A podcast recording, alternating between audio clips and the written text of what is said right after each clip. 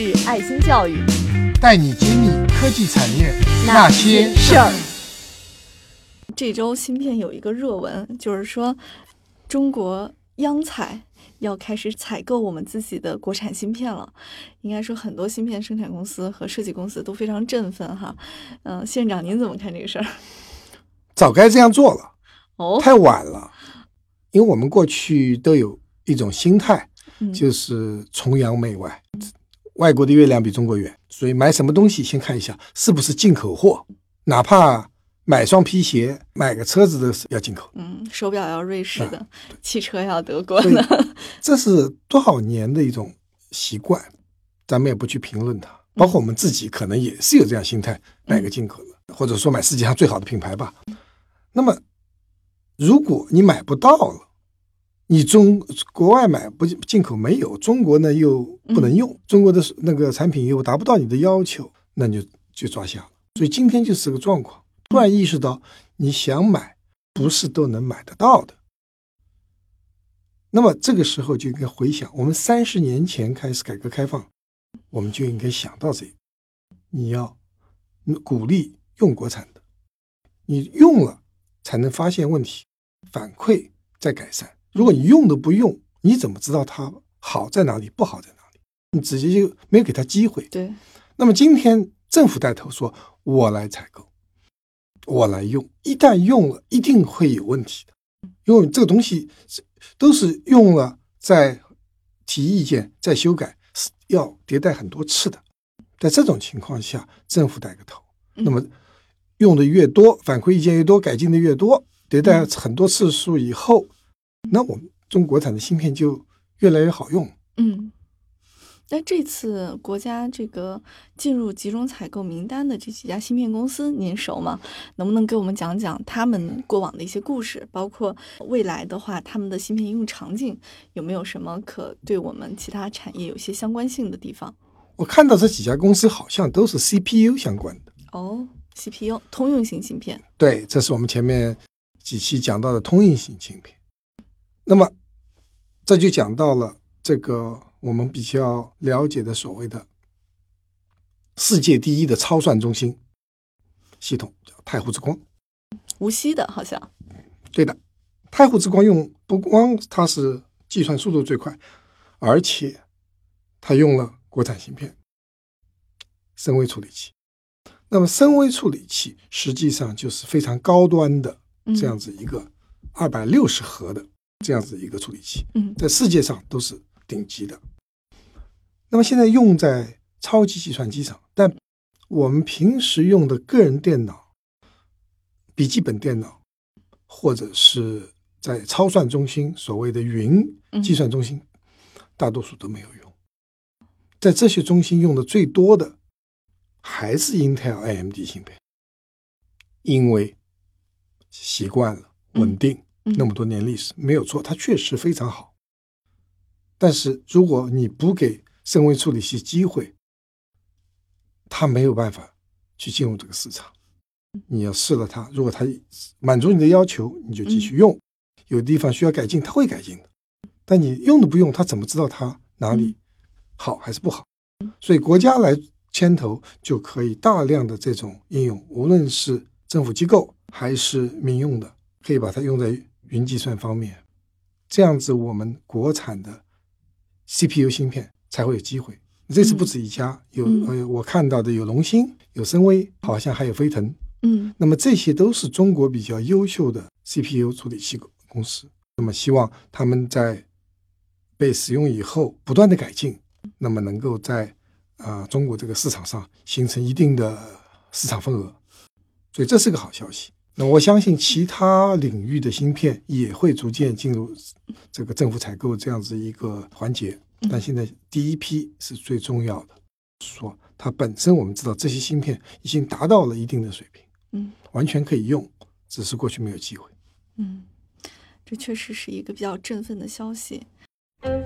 芯片揭秘开课了，谢院长带队为大家深度解读芯片产业。不仅有中芯国际、格科微这样的行业龙头，也有科创板新势力公司。如果你想增加自己的洞察力、认知力和决策力，欢迎点击页面详情，一起和我们透视中国芯，探索引爆点。那像深威这种 CPU 的这种处理器，它除了在这种超算的环境下可以用，在其他应用场景上是可以用的吗？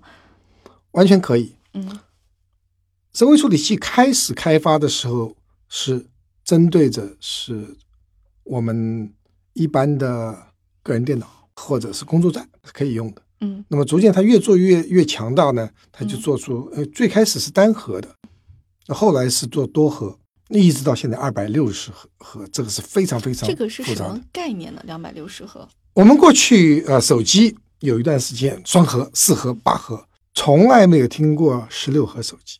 对，就其实再往上做，难度也增加，它的那个呃，就是是不耗电什么都会有一些问题。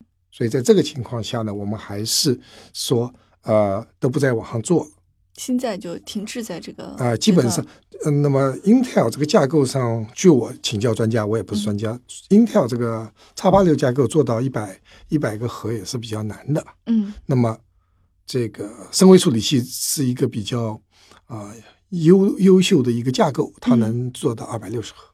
哦，所以我们才能说这个是全球最领先的计算速度。呃，所以它做到了全球最领先的超级计算机里面做的嗯最快，是有一定的道理的。嗯那么我们这个做了超级计算机以后呢，我们可以倒过来，就是说降维打击，或者说杀鸡用牛刀，对，我们把它再嗯简化，嗯可以用在啊、工作站上。哦，也可以用在个人电脑上，还可以用在工业电脑上。我就看到，呃，这些样机，它用中国的深微处理器，也用中国的操作系统，啊、用在了工业用的计算机，啊、工作站或者个人电脑。嗯那我使用上，我没有觉得有什么区别。我上网啊，这些工都可以做。所以，那么同时呢，啊，也有国产的这个配套软件，比如说我们和微软对应的这个这个文件啊、PPT 啊、Word 这些 Excel file 它都有。那么这样子的话，它应用是可以做到，只是说给不给它机会。所以只有多被客户使用，才能更得到这个这个反馈与迭代。是的，，确实需需要迭代，那么给他们机会。那么 Intel 为什么那么强大？因嗯为有全世界的用户那么多用户在做、在用、在反馈。原来在硬件行业和互联网也一样，都是得这个粉丝者得天下。对，在互联网业是得粉丝者得天下，得流量者；在硬件行业里面是得用户者得天下。也要大量的用户来尝试你的硬件、软件，你才能够有机会，比如做到世界最好。嗯、实际上我也了解到，像 CPU 只是一个硬件的基础嘛，那它在发挥作用的时候，好像离不开软件的一些配合。但具体是什么情况，请谢院长给我们好好讲解一下。是的，我们光有了芯片还不够，嗯我们还要有操作系统。嗯那操作系统有了以后呢，还要有各种各样的应用软件。说到这里，我就说一个过去的故事吧。想当年，在美国做 PC 刚出来的时候，两大阵营，一个阵营是苹果的封闭式的操作系统，一种是微软的开放式的嗯啊视窗操作系统。那么，Intel 和微软是一头的，叫 Wintel，苹果自己的。那么，其实苹果电脑做的非常好，很多人都喜欢用苹果。到今天，你也在用苹果，但是它有一个问题，就是在上面写软件的人太少，苹果写软件的人太少应。用软件不够，因为百分之九十、八九十的这个都是 IBM 兼容机，所以大量的人写软件就在这个微软这个系统上。那么今天也是一样的。嗯如果说我们不在国产操作系统上写很多很多应用软件，嗯，那么这些电脑用的人还是很少，不好用，对吧？如果说只能够做简单的处理，那嗯有人要炒股票呢，有人要玩游戏呢，对不对？还有人喜欢用它来做各种各样的呃处理，比如说电影工作者，对小小众的软件应对啊很难，然后我们集成电路设计的，我们还要有 EDA 软件，嗯。这些都是要在这个操作系统芯片平台上能够工作，而今天这方面的投入太少太少，所以说即使你看了能够做一些基础的应用，更多的用户还是没有办法用，嗯。所以我们需要大量的这个软件开发者、一软件工作者一起来开发能适合国产 CPU、国产操作系统的这样子一个生态系统。所以我们要在国产芯片生态链上下大功夫，而不是光光说我们有一款芯片，那是不够的。所以其实国家下一个可以采购的应该是软件，是吗？对，国产的软件应用软件也要采购，这样子就是形成一个良性的呃生态链。它们搭载在一起，能给我们形成一个完整的使用的环境。对，嗯，这是一个非常好的一个呃生态的布局的做法。对，我们必须要这样做，否则还是不能够成为呃广大用户所接受的一个平台。了解了。欢迎大家在页面下方留言，我们会挑选有质量的问题进行解答。